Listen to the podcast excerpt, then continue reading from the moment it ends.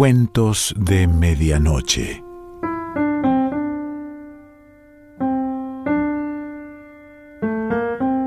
El cuento de hoy se titula Historia de un libro perdido y pertenece a Adolfo Pérez Zelaski.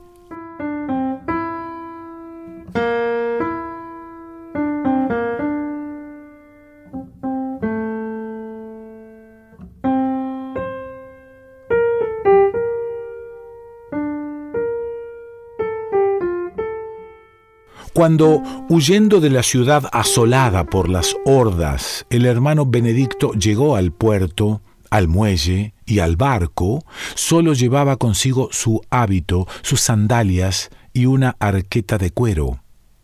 El capitán un astuto marsellés que había arribado a Alejandría en busca de marfil y no de monjes perseguidos y míseros, lo recibió con poco entusiasmo, que disminuyó aún más cuando, al revisar la caja, halló en vez de monedas unos gruesos libros escritos sobre pergamino. El hermano Benedicto le explicó que él había estado encargado de guardar la biblioteca de la ciudad, ahora convertida en brasas, y que esos libros contenían escrituras sagradas. Ante esto, y como nadie en la nave sabía leer, el capitán los tomó equivocadamente por evangelios y los besó con devoción. El monje lo dejó en su error, sin duda porque la verdad le hubiera resultado peligrosa. En efecto, él había comprado por unos haces y años atrás esos manuscritos, copias gemelas de una misma obra, a un hambriento escriba o amanuense que luego fue ahorcado por relapso. Este le aseguró haberlos traducido sigilosamente al griego de antiquísimos papiros escritos por el propio dios Thoth, memorialista de las antiguas divinidades egipcias, todavía adorado por algunos paganos sobrevivientes, aunque a escondidas, porque ya corría el siglo V de la era cristiana. A Thoth los griegos lo llamaban Hermes, el tres veces grande, Hermes Trimegistos. Desde luego, el escriba mentía o desvariaba. El hermano Benedicto sabía que existía uno solo, y uno solo Dios verdadero y revelado, pero decidió conservar los libros, atraído por el peligro que tenerlos consigo comportaba para su cuerpo y para su alma leerlos. Ningún vértigo es superior al que depara el trato secreto con el pecado mortal, y esto vale incluso para un monje limpio de toda otra culpa. A pesar de su desencanto, y como no quería malquistarse con el Señor negando asilo a uno de sus siervos, el capitán marsellés accedió a llevar al fugitivo hasta Roma. Eran tiempos terribles. Atila casi había llegado a la ciudad que rigió el mundo en el año 454. Aesio había sido asesinado y lo mismo Valentiniano III y también Petronio Máximo, y se sucedían confusamente los efímeros emperadores Ricinero, Mayoriano, Antemio, Livio Severo, Olibrio, Glicerio, Nepote, Rómulo, que sólo mandaban sobre la tierra donde estaban parados, aunque creían regir ilusoriamente un estado ya convertido en sombras y humo. En medio de estas tempestades mundanas, que el hermano Benedicto, como todo hombre muy aficionado a los libros, no entendía muy bien, pasó de señor en señor, de provincia en provincia, de abadía en abadía, hasta que halló refugio en un remoto monasterio escondido en la costa de Aquitania. La Santa Casa tenía una vasta biblioteca salvada por milagro de las vicisitudes de la época y en su silencioso y claro escritorio una veintena de monjes copiaban evangelios y homilías de los santos padres. Allí encontró plaza y Sosiego, el buen hermano, y sus dos libros Refugio seguro entre la muchedumbre de volúmenes que llenaban las recias estanterías de roble protegidas por puertas encadenadas. Tampoco a sus colegas, ninguno de los cuales sabía griego, confesó nunca la verdadera naturaleza de los infolios que lo habían acompañado hasta allí. El hermano Benedicto murió con la tranquila conciencia de los bibliotecarios durante un invierno de principios del siglo VI sin transmitir a nadie su secreto. En la abadía quedaron, pues, las dos copias del libro de Thot, olvidadas por todos y más aseguradas por su propia ininteligibilidad que por el celo de los posteriores y sucesivos guardadores. Si alguna vez un monje los revisó por casualidad, debió volverlos con desaliento e impaciencia a su lugar, porque allí nadie por ese entonces entendía esas letras, y mucho menos las palabras que ellas debían formar. Entre tanto, los siglos seguían pasando lentamente y sin pausa. Corría ya el año mil, cuando una oscurísima noche un centenar de navíos rematados por figuras de dragones y que venía del brumoso septentrión, desembarcó en la costa una manada de piratas rubios. Antes del amanecer, aquellos feroces lobos del mar habían asolado la comarca, talando, saqueando, violando y matando.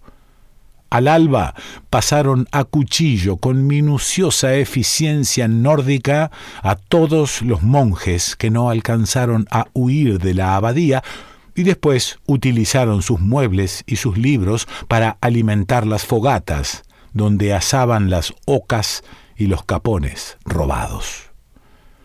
Un pirata pelirrojo y morrudo hojeó una de las copias del hermano Benedicto, la otra, caída en un aljibe seco, escapó por casualidad. Se rió de esas letras que le parecieron hormigas y lo mandó a la hoguera, en torno a la cual sus camaradas se emborrachaban como dioses.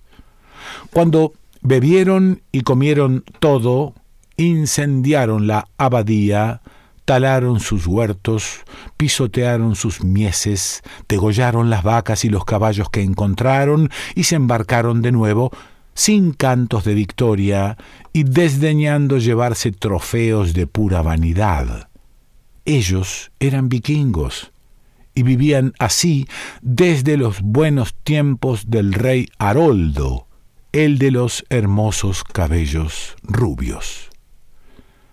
Los campesinos sobrevivientes regresaron de los bosques donde se habían refugiado y se dedicaron a escarbar las ruinas, por si todavía quedaba algo en ellas que pudieran llevarse. Un viejo encontró en el fondo del aljibe el libro de Thot, un poco chamuscado, pero legible. Como desde luego no podía entenderlo y por si fuera un libro de Dios, lo llevó al cura. Este, como tampoco logró leerlo y por si fuera un libro del diablo, lo mandó a su obispo aprovechando el viaje de un mercader de caballos. Pero el obispo, que era muy viejo, vivía solo atento a la salvación de su alma y sin mirarlo siquiera lo mandó archivar en el armario donde sus antecesores habían ido amontonando algunos otros, que él no abrió jamás, por reputarlos obras inútiles de la soberbia humana, ya que para ganar la vida eterna bastaban los libros de Dios. Allí pues, varó otra vez la copia, ahora la única copia, durante otros cientos de años, mientras los obispos se sucedían en pausado orden. Hacia el decimoséptimo siglo, Uno de ellos, hombre curioso y letrado, revisando un día los innumerables recovecos del palacio episcopal, dio con el armario, con los libros que contenía y entre estos con el volumen del hermano Benedicto. Vio que había sufrido rudas vicisitudes. Adivinó que era muy antiguo y los caracteres griegos. Como a pesar de sus adivinaciones no podía entenderlo, pues desconocía esta lengua, lo envió años después a un marqués amigo suyo, consejero del rey Luis XV, muy aficionado a los libros raros y buen helenista según la fama. Meses más tarde, cuando ya había olvidado el tema, recibió una carta del marqués. Esta confirmaba que aquella escritura era, en efecto, griego, y también griego el idioma y no otro, escrito con estos caracteres, aunque confuso y bastardo, como si lo hubiera redactado un extranjero que lo conociera poco. El libro trataba de remotos dioses, de hombres formados por una suerte de materia llamada Ket y un espíritu o algo así, Ak, que a su vez poseía una parte inmortal o K, especie de soplo de Dios, y otra mortal, el Ba, que podía entenderse como temperamento o carácter.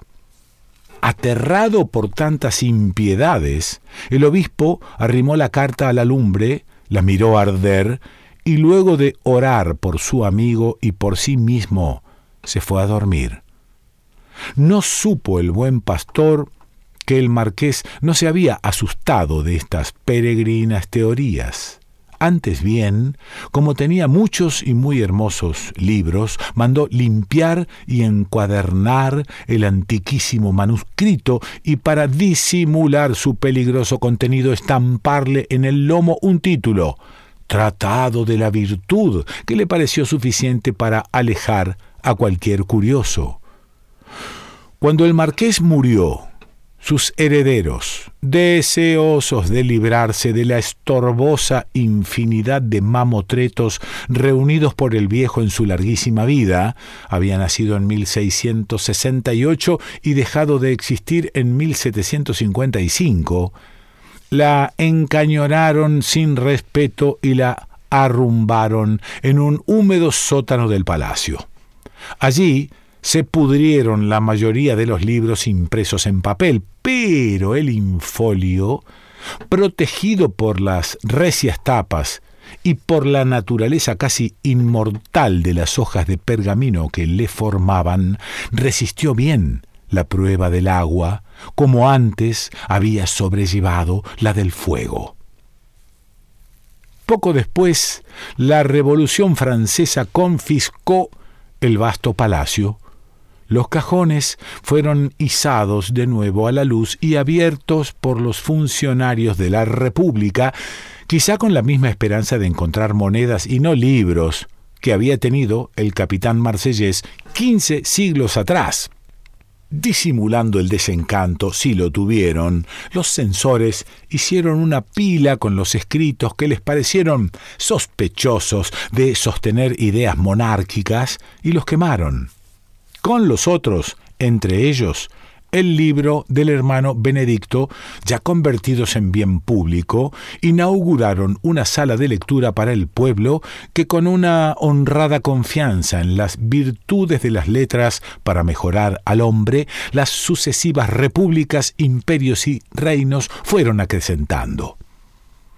Hacia 1900, la sala, ya convertida en biblioteca municipal, contaba con más de 100.000 volúmenes, un bibliotecario y cuatro o cinco ayudantes. Hacia 1940, complejo siglo XX, asentado sobre papel y tinta, los libros eran un millón y cada día ingresaban cien más. Por tanto, había un bibliotecario mayor, varios sub bibliotecarios y una indefinida nube de auxiliares, expertos, peritos, bibliógrafos, asesores, entre estos se contaba un hombrecito menudo, delicado y timidísimo llamado Efraín Salman, que era doctor en paleografía y dominaba cuatro lenguas muertas, entre ellas el sumerio. Por estos méritos, y quizá también porque le escribía discreta y anónimamente los discursos al alcalde sin reclamarle dinero ni gloria, en cambio, un día éste lo designó encargado de códices y manuscritos.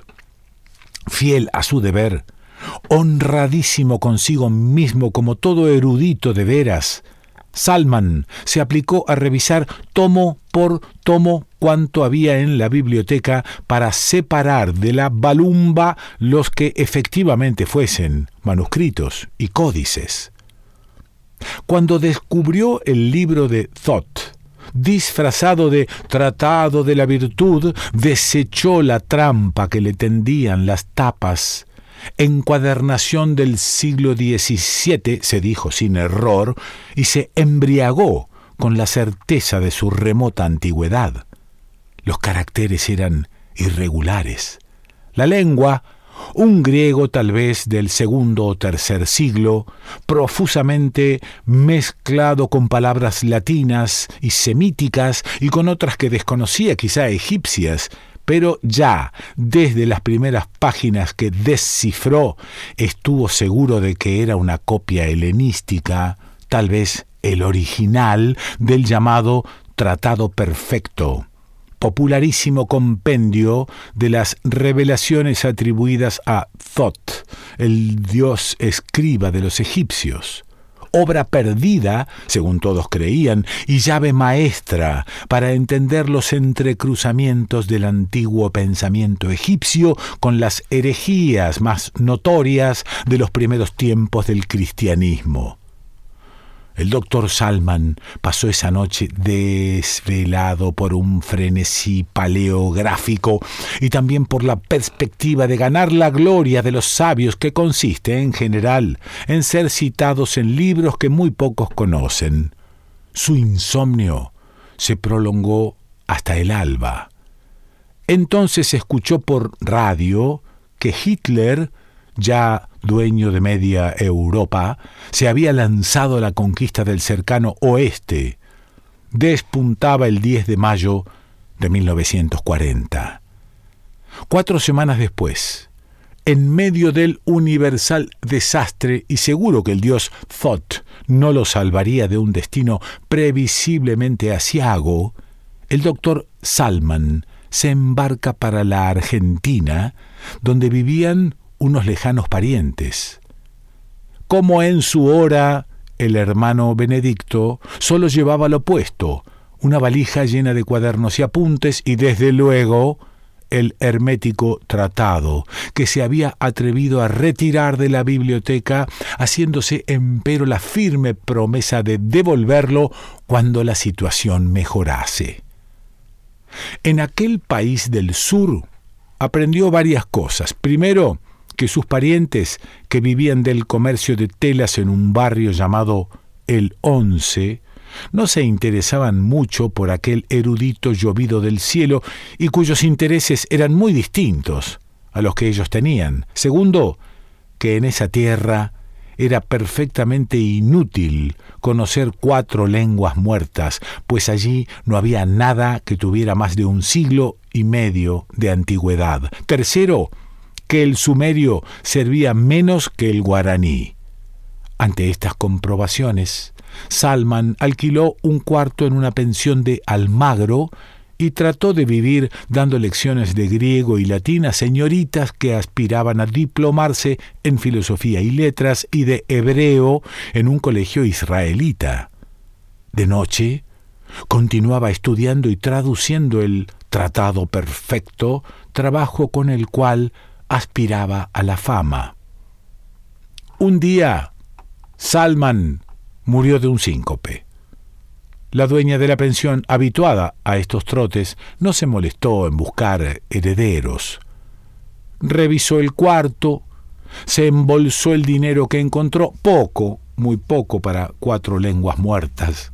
Trasladó a su cuarto la ropa que le pareció todavía utilizable y metió los libros de Salman en la piecita del fondo. Después llamó a la policía, la que se llevó al difunto en una ambulancia. Al día siguiente, la patrona cambió las sábanas de la cama, fregó el piso con desinfectante por si Salman había dejado microbios. Le parecía que no, porque el síncope no viene por microbios. Pero una precaución nunca está de más, y enseguida alquiló la pieza a un cantor correntino.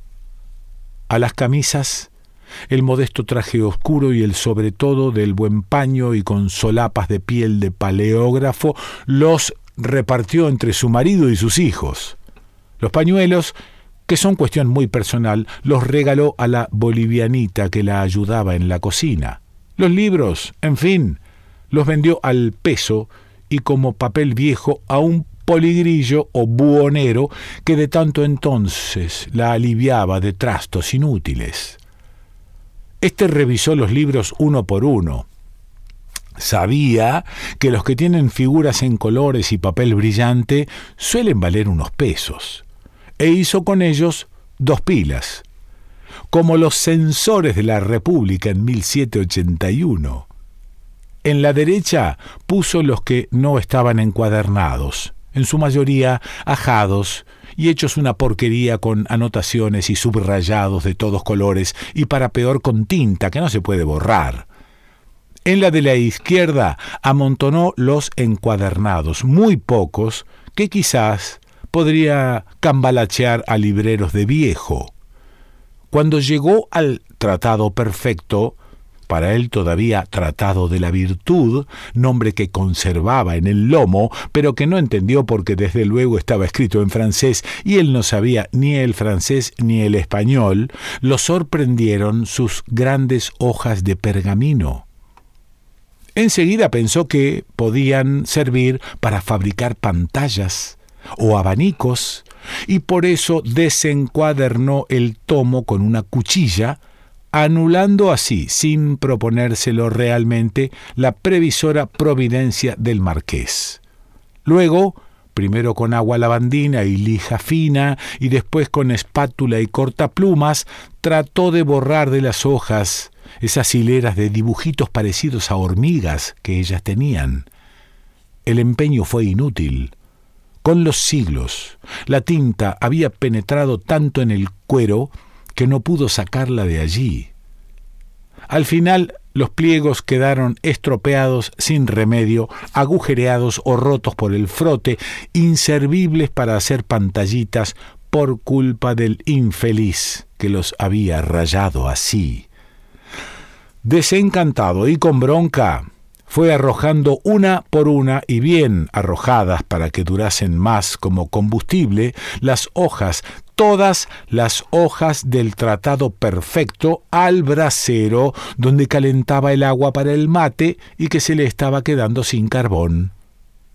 Así, se perdió del todo y para siempre, en una casilla de madera de los suburbios del sur de Buenos Aires, en una noche del año 1943 la única copia existente de ese tratado que la leyenda atribuía a Thoth, el dios amanuense de la mitología egipcia, y en verdad obra de uno o más escritores anónimos que en los primeros siglos de Cristo alcanzaron a recoger los últimos ecos del paganismo agonizante.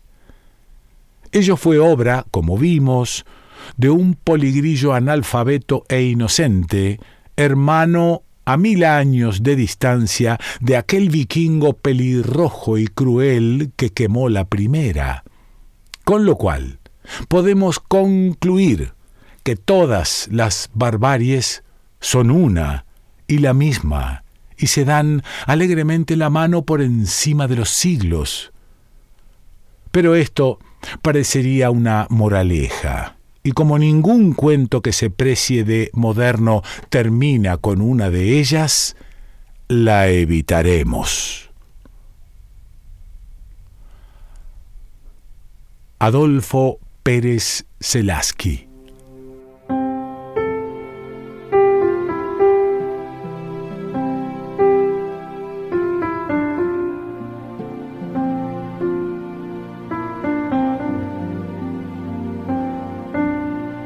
Cuentos de Medianoche.